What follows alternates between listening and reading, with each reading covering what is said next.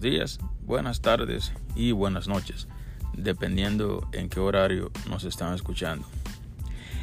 Bienvenidos al podcast Camioneros Latinos en América. Mi nombre es Miguel Reynoso. Mi gente, aquí hay unos cuantos artículos. Específicamente vamos a hablar de los seguros de camiones y los fraudes que le están haciendo a muchas compañías de camiones. Y hoy en día muchos estados, como Florida, Iowa y unos cuantos estados, están pasando una ley para que a la compañía de camiones no se le haga el abuso que se le está haciendo con demanda eh, de seguro. Especialmente Florida ya pasó la ley.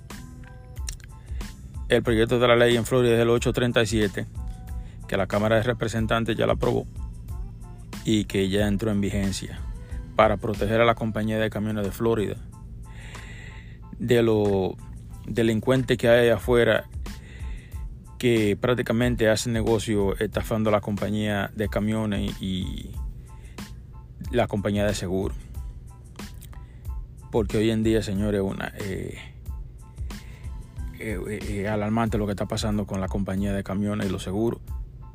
Y porque hay, hay, hay un grupito de personas, de pandillitas, que se han dedicado prácticamente a crear accidentes con la compañía de camiones para ellos colectar dinero.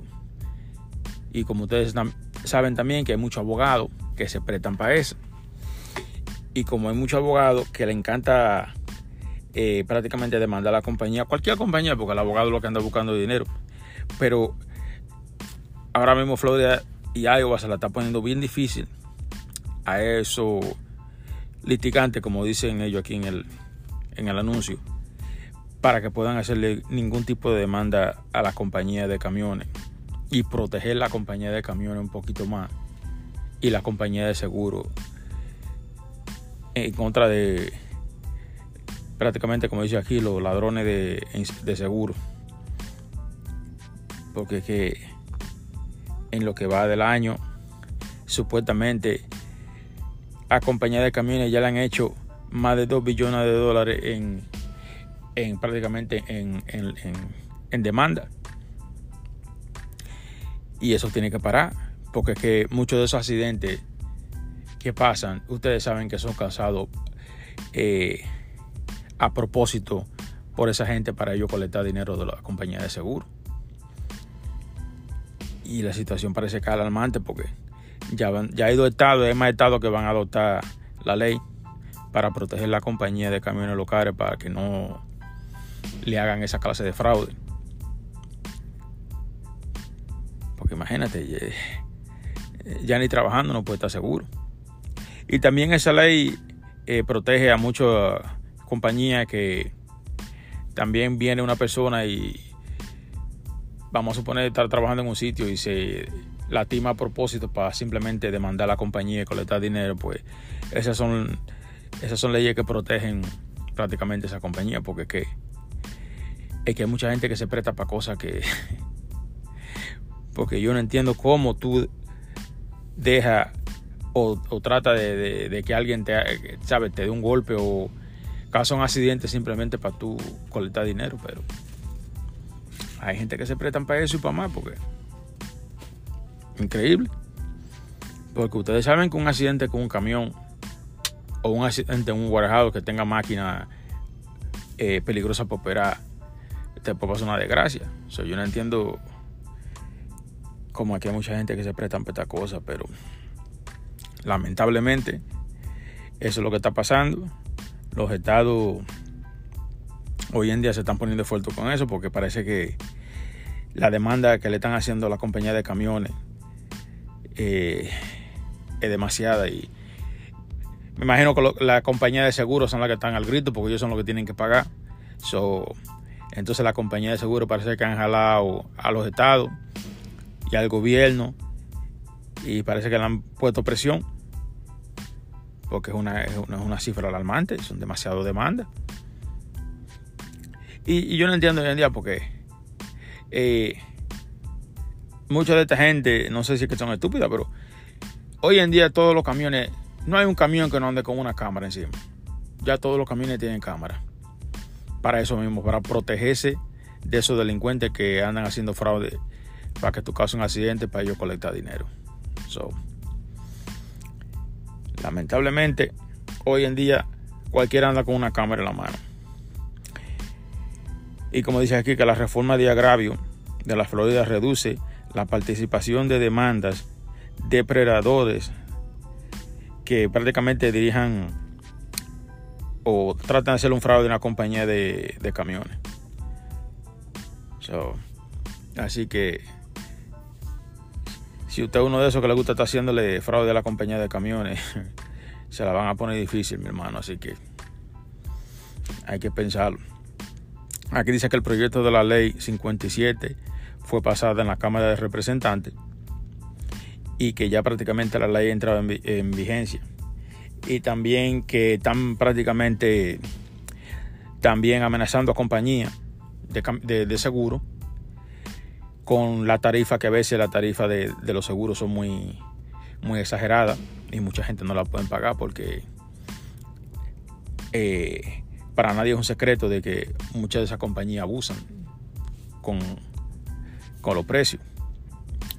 Aquí dicen, según, según la OOIDA de Florida, que prácticamente en Florida el premium solamente sin full o sea, sin, sin full cover o ni nada, simplemente el, liability.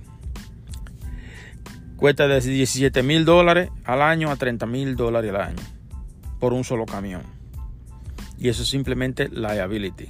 O sea, no te cubre ninguna reparación del vehículo, ningún prácticamente nada, simplemente tú estás cubierto por si pasa un accidente, pues y te hacen una demanda.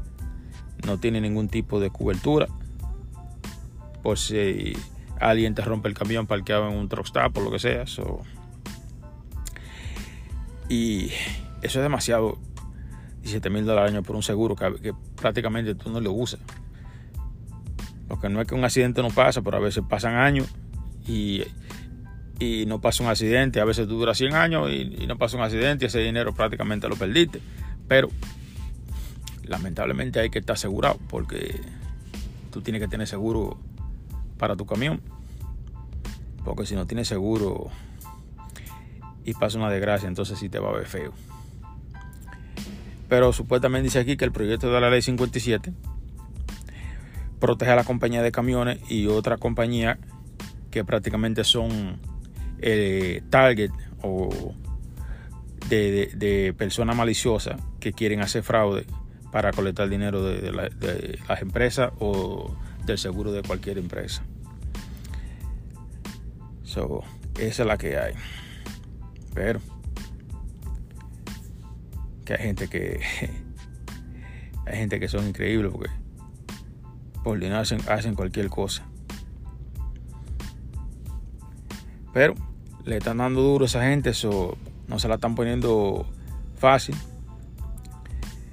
También dicen ellos que están tratando de que eh, prácticamente el 50% de esos accidentes que son reclamados por personas que se han visto envueltos en un accidente de camión y están prácticamente haciéndole una demanda a la compañía de camión y, al seguro de la compañía de camión que se abra una investigación a ver si mucho de esa, de esa demanda o de esos claims, como ellos dicen, eh, fueron prácticamente provocados específicamente para defraudar a la compañía de camiones a la compañía de seguro.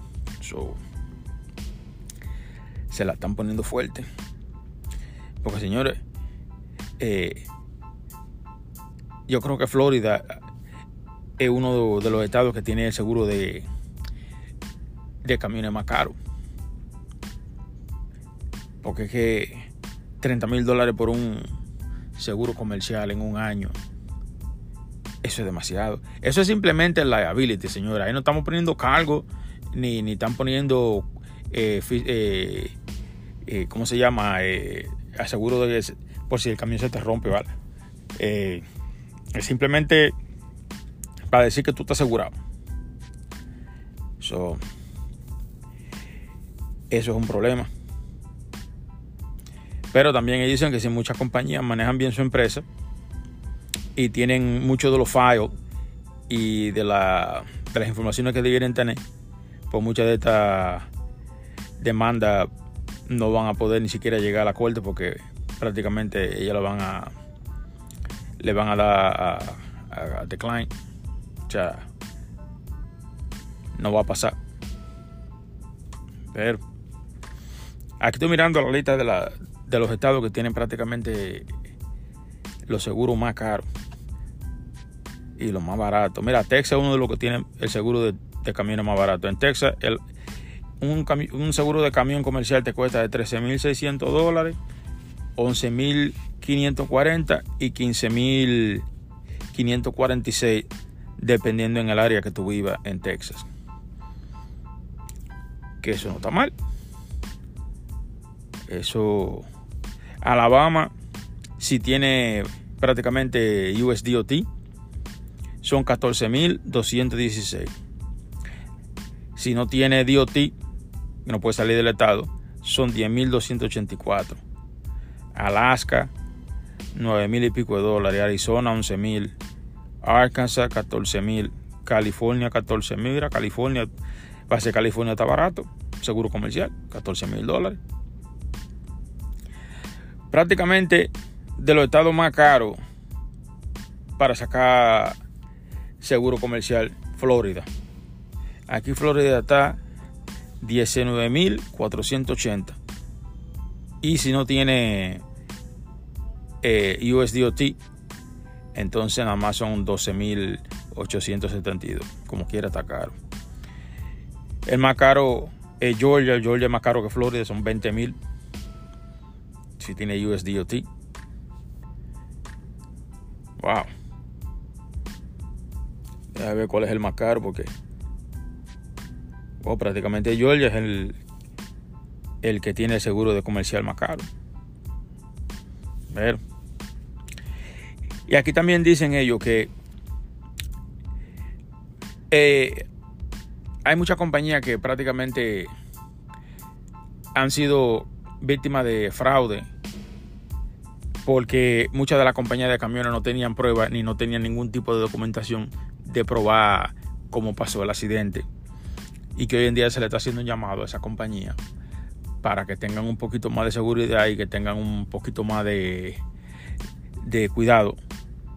Porque a veces, señores, a veces también esa, e, esos accidentes son en combinación con el mismo chofer de camión. Muchos de ustedes dirán, pero ¿cómo hace así? a veces se combinan con el mismo chofer de camión para simplemente hacerle fraude a la compañía. So, porque parece que han encontrado eh, muchos camioneros que estaban en combinación con las otras personas para hacer el accidente y ellos cobrar dinero del seguro. Pero como dije anterior, eh, eso son cosas de loco porque eso prácticamente poniendo mi vida en, riesgo por 2 o 3 pesos.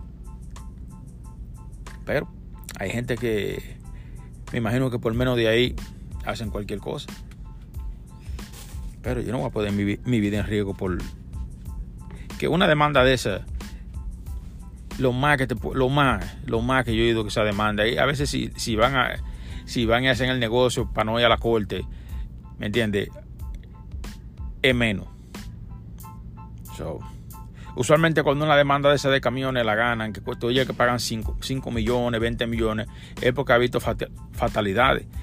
Y esta gente que tienen esta mayoría de, de, ¿cómo se llama?, de demanda pequeña, es simplemente lo que se han dado un golpecito y vaina, porque, como dije anteriormente, muchos de, muchos de esos accidentes son combinados con el mismo chofer. Para eso mismo, simplemente para causar el accidente y no lastimar a la persona.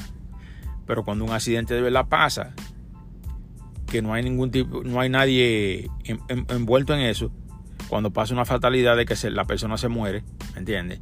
Entonces tú ves que los abogados hacen demanda de 5 hasta 20 millones y nadie lo puede parar porque, ¿me entiendes? Ellos tienen la de ganar. Pero esta gente, lo que andan haciendo demanditas de que 100 mil, 200 mil dólares, ¿me entiendes? Y yo vi una pandilla que lo agarraron en Florida. Eran como 10 de ellos. Y muchos de ellos estaban combinados con los mismos choferes para hacerlo. Y lo agarraron. pero eso no solamente en Florida, eso, en el, eso es en el país completo, nationwide. So, sí que tengan cuidado cuando estén manejando de afuera, porque de que hay eso de carajo de afuera lo hay. Siempre andan buscando cómo sacarle ventaja a las otras gente y cómo sacarle provecho a la desgracia de, de una persona que anda trabajando. Pero otra cosa también de los seguros, mi gente, eh, hay que tener cuenta ahora mismo con qué broker que vende seguro usted se va y va a comprar un seguro de camión. Porque aquí salió un dato de que más de 800 compañías de camiones prácticamente fueron estafadas por una persona en Georgia, un señor que se llama John Paul Kill. Esta persona en particular eh, prácticamente le hizo fraude a más de 800 compañías en una cantidad casi de 3.7 millones de dólares que comenzó desde el 2013 y esta persona prácticamente eh, el FBI y las autoridades de Georgia lo estaban prácticamente velando porque ya habían demasiado quejas y mucho complaint. So, esa persona empezaron a, monitorearla desde el 2014.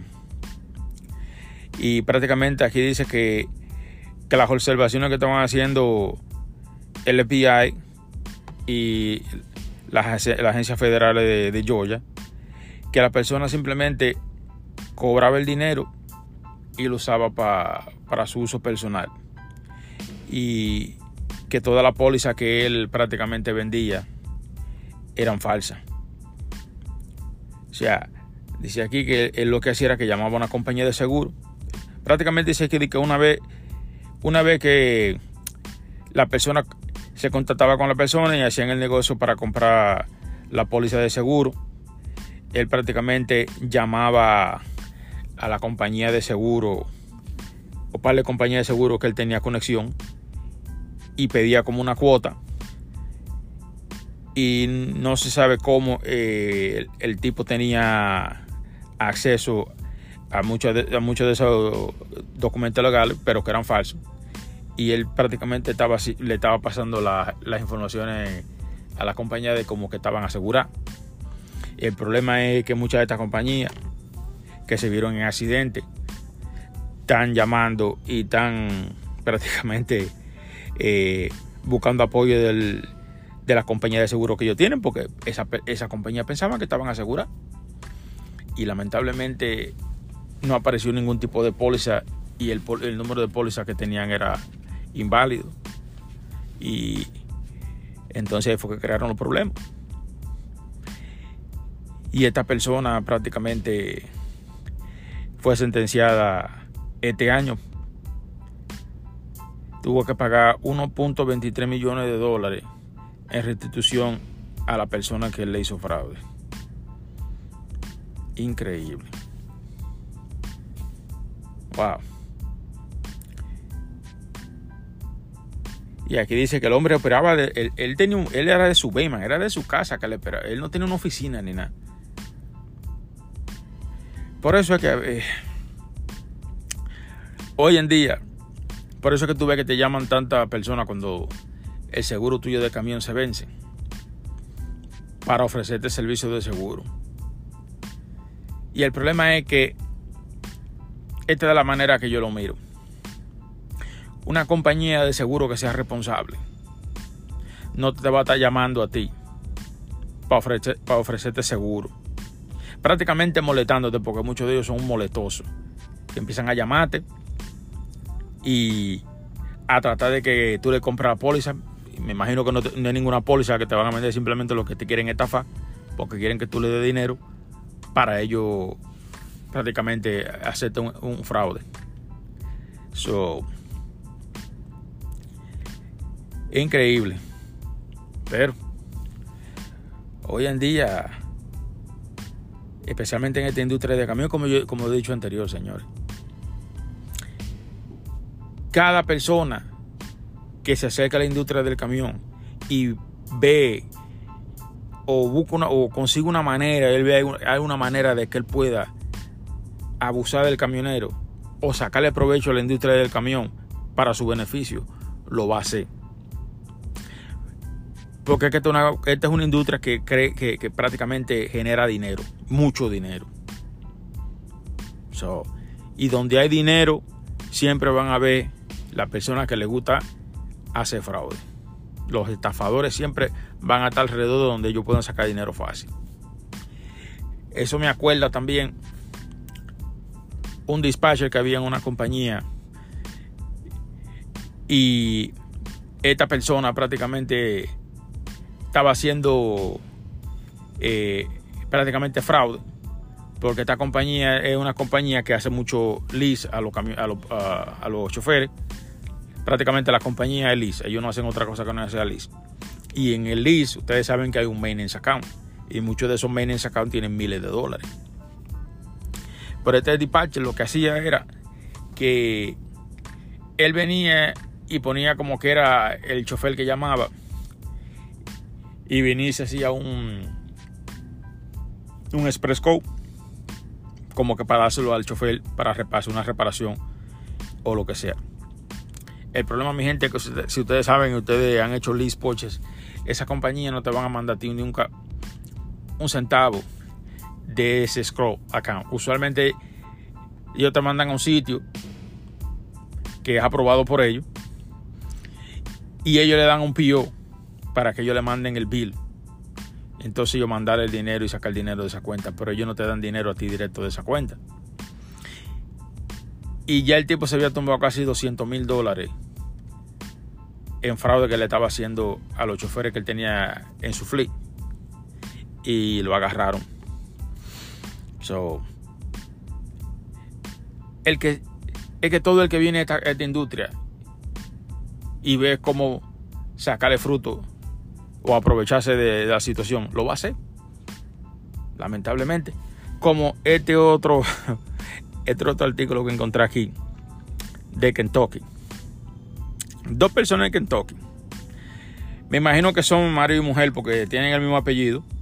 O a lo mejor pueden ser que sean hermanos, pero usualmente para vamos a decir que son marido y mujer. ¿Ok? Estas dos personas en Kentucky han sido acusadas de fraude a la compañía de Factoring Company, señores. Estas dos personas tenían dos compañías con diferentes nombres y prácticamente ellos estaban haciendo embolse falso y se lo estaban vendiendo a una compañía que compra los freight bills, o sea, los lo, lo, o sea, los billes que tú haces de la carga, ellos se lo estaban comprando. Y ya prácticamente estos eran otros que iban casi por 3 millones de dólares también en fraude que le estaban haciendo a la compañía de, de Factoring Company en, en Arizona. Wow. Aquí dice que supuestamente Janices y Elian prácticamente crearon en acuerdo, parece como ellos mismos, crearon dos compañías. Y la firma prácticamente, o sea, hacían firma eh, falsificada, falsificaban documentos de, de carga que supuestamente habían recogido y se la están vendiendo a esta compañía de factory en Arizona. La compañía está prácticamente es en Scottsdale, Arizona. No sé qué compañía será esa, pero nada más dicen que está en Scottsdale, Arizona. Y esas dos personas prácticamente se declararon culpables. Las compañías son. Eh, a ver si encuentro el nombre aquí. Una se llamaba AYS Logistics y la otra se llamaba IT, IFT prácticamente transport. O sea, los dueños eran eh, prácticamente el, la misma persona conocida, Gianni, Gianni Cés y Elian. Me imagino que, con el nombre son latinos.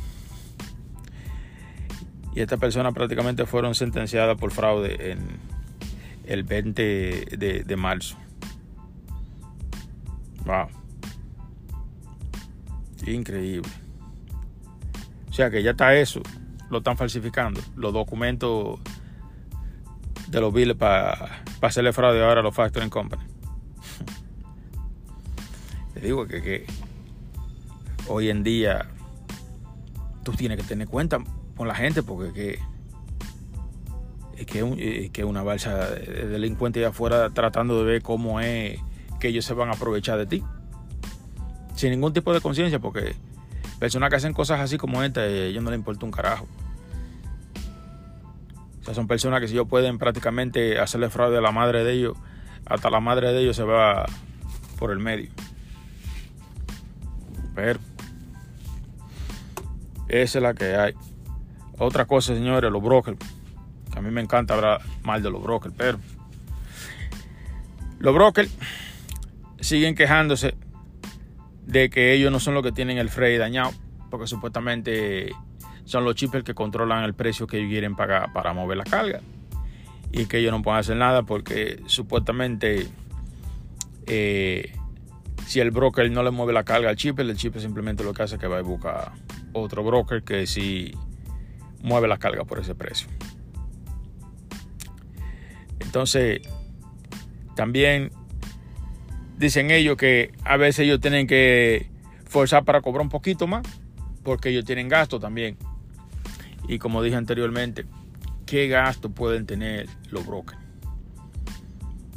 El seguro, el, broker's bonus, eso que ellos pagan mensual, que son algunos que 300, 400 pesos. A eso es que ellos le llaman gasto. Está bien, el, internet de la, de, la, de la, oficina, vamos a decir que tengan el internet de la oficina, que tengan el, el, el teléfono y una computadora y prácticamente el servicio que le provee, vamos a decir, QuickBook para hacer para hacer prácticamente las entradas de, la carga que ellos tienen para a fin de año hacer su arreglo de taxi y todo para, tener un orden de o sea de la carga que le entran y tener una compañía prácticamente eh, en una, de una manera no me, no me sale la palabra de una manera correcta como tiene que operar esos son los gastos que ellos tienen Estamos hablando de que un broker puede que tenga un gasto de algunos mil dólares o mil quinientos dólares. Vamos a decir dos mil dólares al mes. Vamos a exagerar y yo creo que muchos de ellos no gastan dos mil dólares al mes en gastos, ¿right? Esos son los gastos que ellos tienen. Porque nosotros aquí afuera están. Yo toda la semana gasto 2.500 dólares en fuel y más. Más si tengo que pagar toll. Más si tengo que comprar un permiso para pasar por algún, por algún estado. Si se me explota una goma. O sea, ¿cuál es, cuál es el, gasto que ustedes tienen? Ustedes no tienen ningún gasto. El dinero que, todo el dinero que le entra a ustedes es para ustedes. Y el 40% de eso es para un cosa. Pero el problema es que si muchos de estos brokers no saben administrar su compañía y no saben hacer buen negocio, ¿me entiendes? Y no pueden durar un año operando porque no pueden pagar los bills y tienen que irse. Entonces, no estén buscando a quien echarle la culpa. Pero ellos dicen que son los chippers. Entonces, si son los chippers, eh, porque vamos, vamos, a ser sinceros con esto. Una carga de cerveza, ¿no verdad? Usted va a comprar una, un, va a comprar un paquete de cerveza o un paquete de Coca-Cola o un paquete de cualquier tipo de jugo, le cuesta dos, tres, dos y tres veces más de lo que costaba antes. O sea que prácticamente la compañía que, hace, que producen ese tipo de bebidas eh, no han perdido nada porque lo, los productos de ellos prácticamente han subido de precio dos y tres veces. So, prendió el rifle ahí, eso es, lo que se escucha ahí, el rifle prendido. Pero, eh, ¿me entiendes? So, yo, no entiendo por qué que ellos dicen que tienen ese gasto, porque si usted no, el que no sabe es un trabajo que no lo haga. O sea, no está diciendo que tú tienes gato cuando tú no lo tienes. Porque el gato, el verdad el que tiene gato aquí afuera somos nosotros. Porque todas esas compañías que hacen esa bebida, ninguna pueden decir que tienen pérdida porque hoy en día la cerveza se está vendiendo dos veces más que antes. Así que antes una Coca-Cola que te costaba 50 dólares, 50 centavos, te cuesta un peso, dos pesos, lo que sea ahora mismo. O sea, los precios de los productos que nosotros estamos transportando cuestan doble y tres veces más de lo que costaban antes. Entonces tú me dices a mí que ellos le están vendiendo la carga, los productos de ellos, perdón, a, a los supermercados y a los sitios que se la compran por menos dinero, pero entonces ellos la están vendiendo por dos o tres veces. Porque usualmente el supermercado lo que quiere vender, y si el supermercado puede comprar barato para vender barato, lo va a hacer. Pero si el supermercado lo que está vendiendo todo es caro, es porque ellos se lo están vendiendo caro y ellos están tratando de sacar dinero para, para ellos, porque e-, ellos no tienen ese supermercado abierto simplemente por tenerlo abierto. O sea, nadie tiene un negocio para perder. Porque tampoco tú me dices a mí que tú vas a buscar una carga de, guineo o de banana y viene y, se la lleva a cualquier gente de esta de distribución. Y tú vas, vamos a suponer, a uno de sus supermercados y una libra de un, paco, un par de bananitas te cuestan eh, 3 y 4 pesos la libra, cuando una antes lo que tocaba un, un peso la libra, una libra de banana. Señores, yo he pagado por, un, por una sola banana, yo he pagado un dólar una sola banana. So, entonces, explíqueme cómo es que esto, que esto funciona. Porque si los precios de los artículos están más caros que antes, entonces eso quiere decir que los precios de la carga deberían estar un poquito más arriba. O sea, tuvieran, o sea, el precio de la carga debería ser más. O sea, tuvieran, la carga tuvieran que pagar un poquito más de lo que están pagando ahora. Pero no, al contrario, están pagando menos. Y nosotros somos los que transportamos esos artículos.